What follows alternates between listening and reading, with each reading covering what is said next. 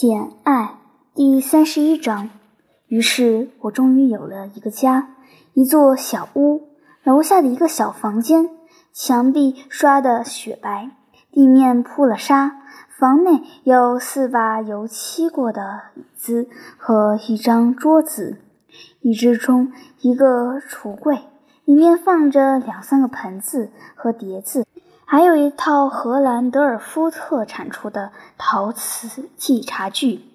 楼上有一个跟楼下厨房一样大的房间，摆着一张松木床和一只五斗柜，很小，但用来存放我那少得可怜的衣服已经绰绰有余。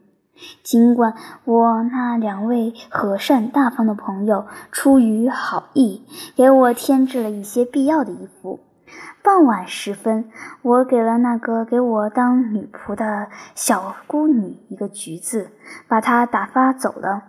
我独自一个人坐在炉前。就在这天早上，乡村学校开了学。我有二十个学生，其中三个识点字，但没有一个会写会算；有几个会编织，少数几个有一点会缝纫。他们说话都带着极其浓重的本地口音。现在他们和我要听懂彼此的话都很困难。他们中几个缺乏礼貌，非常粗野，难以管教，而且十分无知。不过其余的话，愿意学习，表现出了我所喜欢的性情。我绝不能忘记那些衣着粗陋的小农民，也跟最。高贵的名门望族的后裔有一样的有血有肉，在他们心中也跟出身最好的人一样，有着天生的美德、优雅、聪慧和善良的种子。我的责任就是要让这些种子萌芽生长。履行这份职责时，我肯定会找到一些乐趣。我并不指望展现在面前的生活会让我享受到多少快乐，但只要我能调整心态，尽力而为，这份工作就肯定会让我找一天天生活下去的意义。今天上午和下午，我在那间没有装饰、简陋不堪的教室里度过了几个小时，我感到非常快乐、安定和满足吗？我不能欺骗自己，我必须回答：没有。我感到几分凄凉。我觉得，对我是个白痴。我觉得这有失我的身份。我怀疑我跨出的这一步，不是提升了，而是降低了自己的社会地位。面对周围所见所闻的一切，无知、贫穷和粗俗，我感到有点沮丧。但是我也不必因为这些感情而过于痛恨和鄙视自己。我知道这些感情是不对的，这就已经是一大进步了。但我还要努力去克服它们。我相信明天我将部分的战胜他们，也许几个礼拜以后我就会完全战胜他们。或许再过几个月，我就会愉快地看到我的学生有进步，变得更好。现在的厌恶就会被那时的满意所替代。不过，让我问自己一个问题：哪一个选择更好？向诱惑屈服，任激情支配，不配做痛苦的努力。不做挣扎，乖乖地落进温柔的陷阱，在覆盖着陷阱的鲜花中入睡，在南国的宜人气候中醒来，置身于欢乐别墅的奢华之中。也就是说，这会儿住在法国，成为罗切斯特先生的情妇，一半时间都沉溺在他的爱情里，因为他会。哦，是的。他暂时会非常爱我，他确实爱我，再也不会有人这样爱我了。我再也不会听到有人用甜言蜜语对我的美丽、青春和高雅表达尊敬了，因为再没有别的人认为我具有这些魅力了。他喜欢我，以我为傲，而别人绝不会如此。可是，我这是在胡思乱想什么呀？我在说什么呀？尤其是我这是怀着什么样的感情呀？我问的是哪一个选择更好？是在马赛的傻瓜天堂里当奴隶？一会儿因自欺欺人的幸福而欣喜若狂，一会儿又因悔恨羞愧而痛哭流涕到窒息，是这样更好，还是在有益健康的英国中部微风轻拂的山中角落里，当一名自由而正直的乡村女教师更好？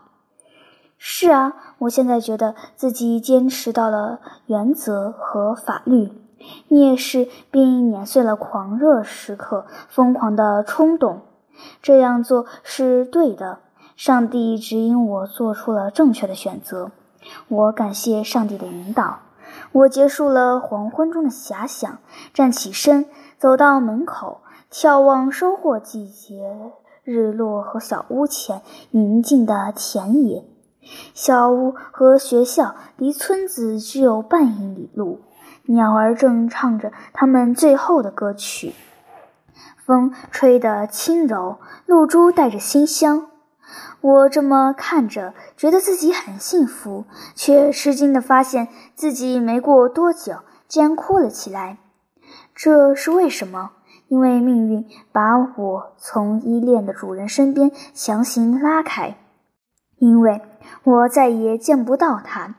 因为他绝望的悲伤和致命的愤怒，这都是我的离开导致的。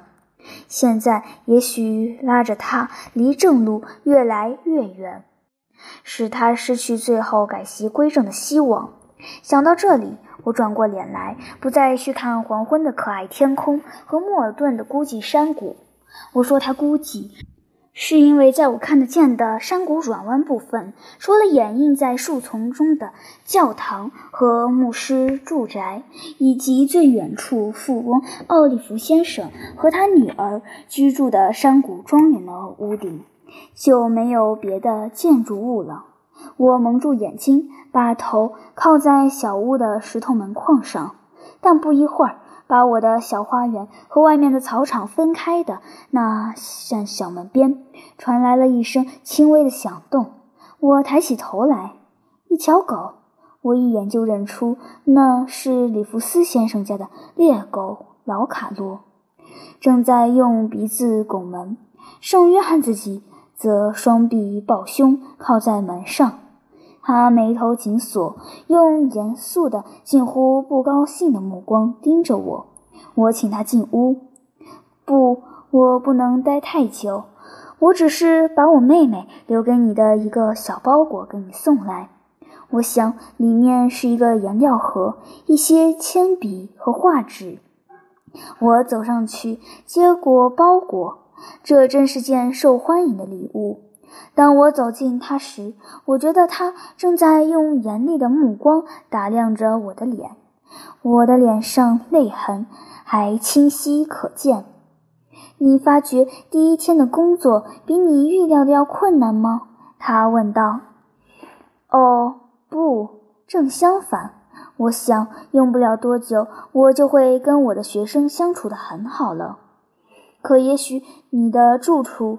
你的小屋，你的家具，让你大失所望了。他们的确太寒山了。不过，我打断了他的话。我的小屋干干净净，能遮风挡雨。我的家具能够用，用上去也方便。我看到的一切让我心存感激，而不是失望。我绝不是那种傻瓜和享乐主义者。不会因为没有地毯、沙发和银餐具就悲叹惋惜。再说，就在五个礼拜以前，我还一无所有。我是个无家可归的人，一个乞丐，一个流浪者。现在我有了朋友，有了家，有了工作。我为上帝的仁慈、朋友和慷慨的命运恩惠感到惊喜。我绝不抱怨，可是你不觉得孤独的生活非常压抑吗？你背后那座小屋黑漆漆的、空荡荡的。我现在几乎没有时间来享受这宁静，更没有时间因孤独而感到不耐烦。很好，我希望你体会到了你所说的满足。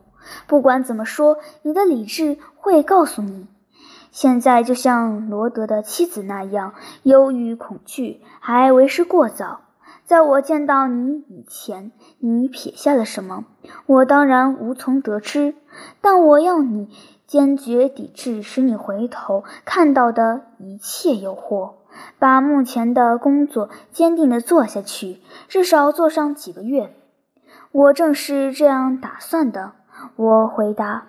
圣约翰接着说：“要克制住爱好，改变天性，是很困难的。但根据我的经验，这是可以做到的。”上帝给了我们一定的力量，让我们可以塑造自己的命运。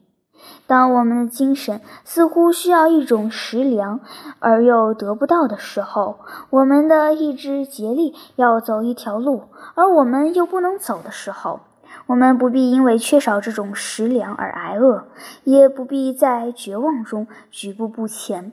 我们只需去寻找别的精神食粮。它的味道会与我们渴望的禁果一样浓郁，也许还更加纯正。我们必须为敢冒险的双脚开辟出一条路来。它跟命运堵住的那条路相比，虽然更加崎岖，却一样直，一样宽。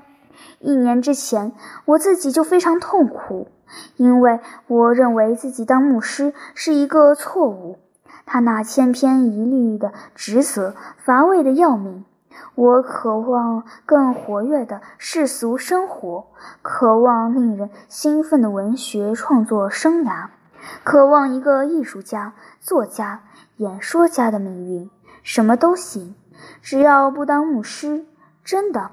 在我的牧师法医下面，跳动着一颗政治家的心，一颗军人的心，一颗醉心荣誉的心，一颗热衷名望的心，一个贪图权力者的心。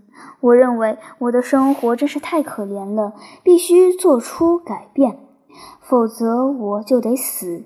经过一段时间的黑暗与挣扎之后，光明乍现，宽慰降临。我那狭窄的生活一下子成广阔无垠的平原。我听到了上帝的召唤，于是集中全力，展开双翅，飞到视野之外的地方。上帝给了我一项使命，为了去远方执行这一使命，为了很好的完成这一使命。技巧和力量，勇气和口才，军人、政治家和演说家的最好品质都是必不可少的。因为所有这些集中在了一名出色的传教士身上。我决心做一名传教士。从那一刻起，我的精神状态就改变了。束缚我每一项能力的枷锁纷纷瓦解、脱落，只留下火辣辣的疼痛。这只有时间愈合。其实我父亲反对我的这一决定，但他去世以后，我便没有合法的障碍需要排除了。处理好一些事务，给莫尔顿教区一名继任教师，冲破或者了断一两桩感情上的纠葛，这是同人类的弱点的最后一场战斗。我知道我能取胜，因为我已经发誓，我一定要取胜。做完这些之后，我就要离开欧洲去东方。他说这些时用的是克制却又有力的特别声调。说完后，他没有看着我，而是眺望着夕阳。我也看着夕阳。他和我都背朝从田野通向小门的小径，我们没有听到杂草丛生的小径上传来的脚步声。此时此地，山谷中潺潺流水声是唯一令人沉醉的声音。无怪乎一个银铃般欢快甜美的声音打破宁静，我们俩都吓了一跳。晚上好，里弗斯先生。晚上好，老卡洛。你的狗比你先认出的朋友来呢，先生。我还在田野另一头的时候，它就竖起耳朵，摇起尾巴来了。而你到现在都背朝着我，这倒是真的。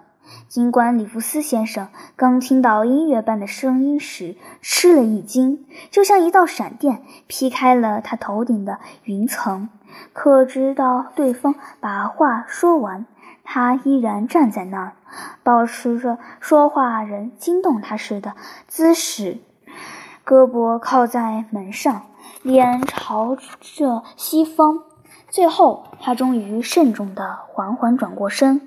我似乎觉得一个幻影降临到了他身边，在离他三英尺的地方，一个一身洁白的身影，一个年轻优雅的身影，形体丰满，但线条优美。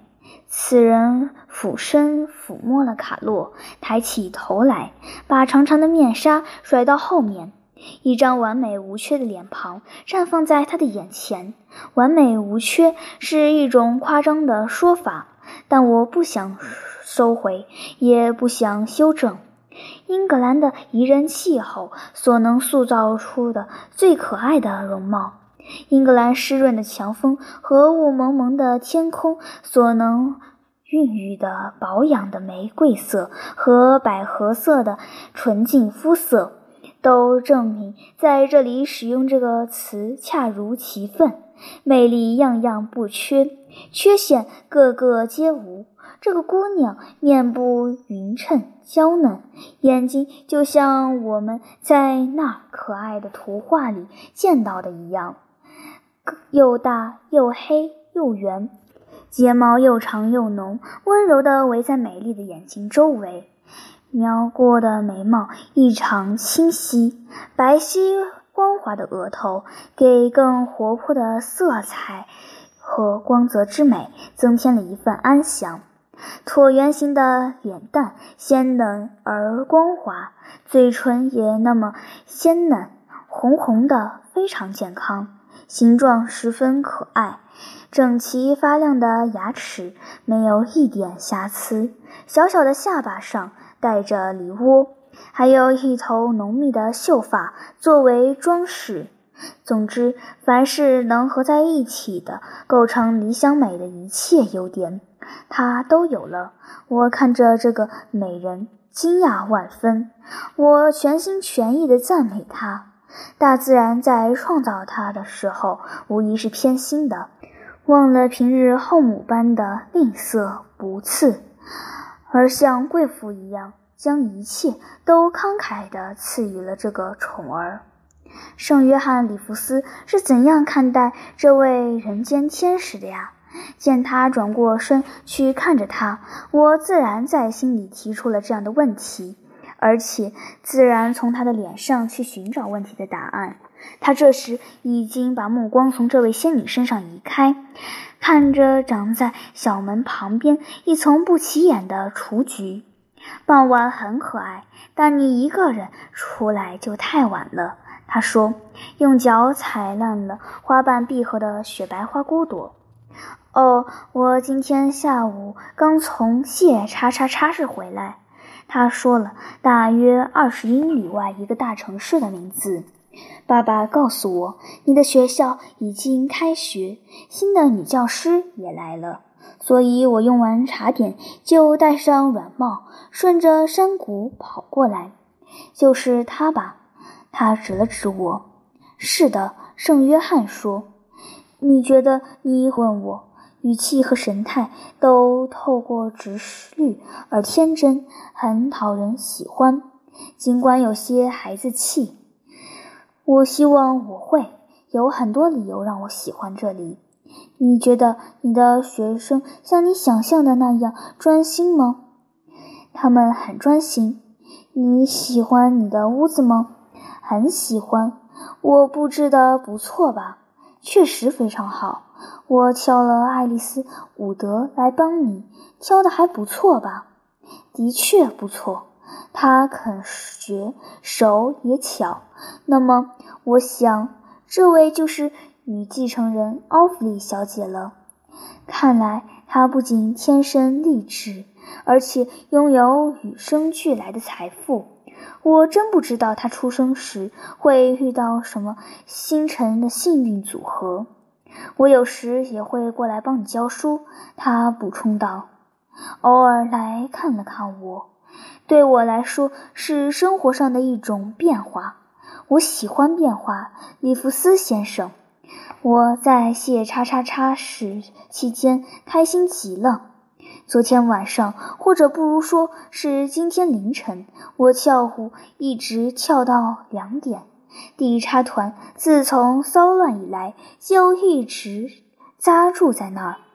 那些军官是世界上最可爱的人，把我们年轻的磨刀匠和剪刀商都比得无地自容了。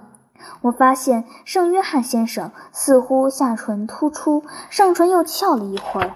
当这个笑盈盈的姑娘告诉他这件事的时候，他的嘴看上去确实就抿得紧紧了，他的下半部脸就显得特别严肃方正。